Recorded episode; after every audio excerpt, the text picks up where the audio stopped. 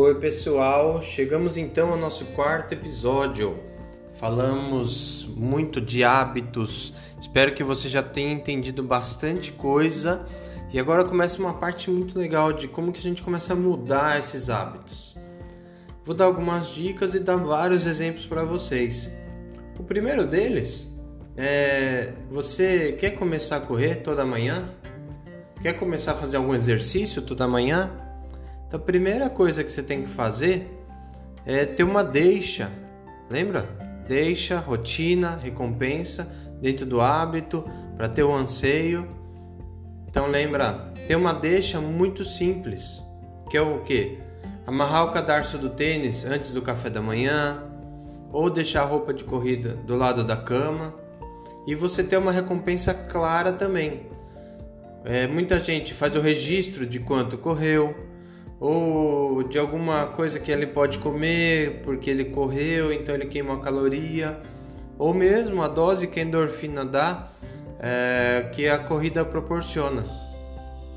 Mas só torna um hábito quando o anseio pela recompensa é maior que o anseio, por exemplo, de dormir 30 minutos a mais. Se você tiver esse anseio de, de ter as recompensas, você vai conseguir fazer. E isso vai se tornar automático. Vou dar um exemplo para vocês.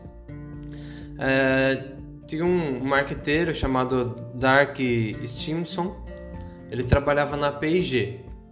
Eles estavam trabalhando num spray revolucionário que, que, que tirava todo o odor ruim das coisas, chamado Fribsy. Acho que você já deve ter ouvido falar. Porém, eles escolheram errado a recompensa. Eles, eles escolheram a recompensa de tirar o cheiro de um ambiente ou tirar o cheiro de uma roupa. O errado foi pensar que as pessoas ansiavam pela ausência de odor. Eles só conseguiram deslanchar quando eles perceberam que as pessoas tinham um anseio de ter um bom cheiro após, uma, após limpar um ambiente. A sensação de, de ambiente é, cheiroso. Após a limpeza foi um item que faltava para eles trabalharem. Isso depois até de, de estourar de vender o freeze, porque eles perceberam que as pessoas quando limpavam elas ansiavam ter um cheiro agradável, não é, que elas estivessem com o ambiente sujo ou com falta de cheiro vocês conhecem muita gente que, muitas pessoas que têm gatos que não reparam mais quando tem muitos gatos em casa que a cara, que a casa fede gato, tem cheiro fortíssimo de urina de gato. As pessoas não percebem isso. Então eles é, mudaram a recompensa, mudaram os anseios das pessoas para poder vender mais. E até depois que eles começaram a vender bastante, eles criaram vários outros subprodutos e quando a marca já estava bem firmada, aí sim eles começaram a falar de eliminar o cheiro ruim.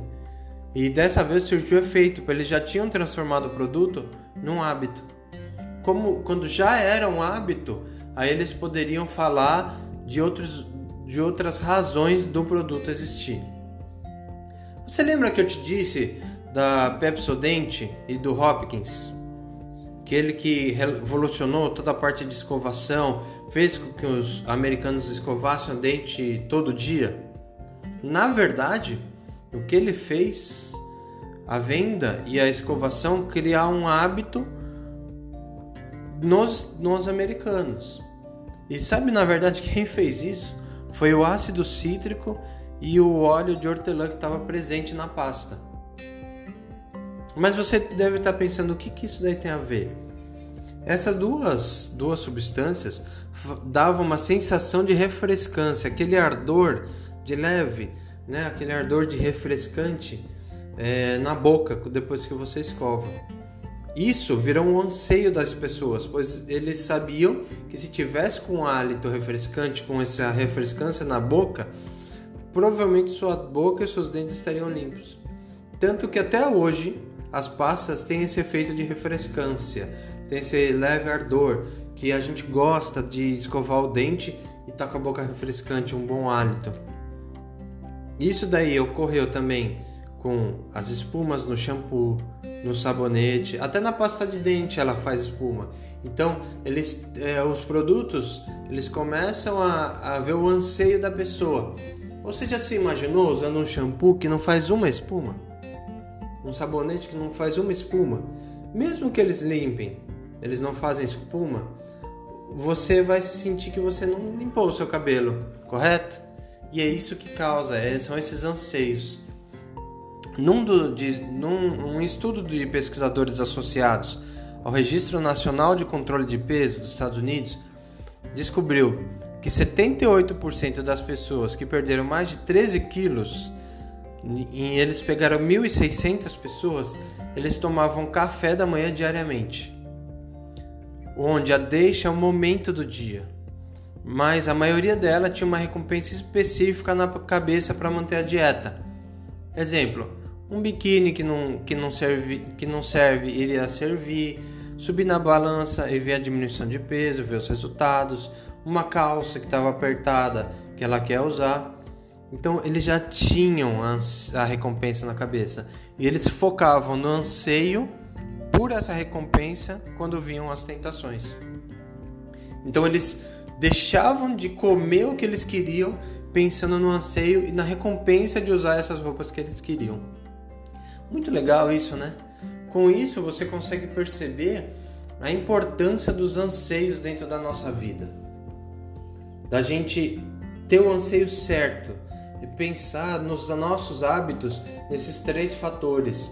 E agora um quarto, que é o anseio também pela recompensa. Então o que você tem que fazer? E aí, gostou? Não perde o próximo. O próximo tem a regra de ouro da mudança de hábitos. Vou falar para vocês melhor. Forte abraço.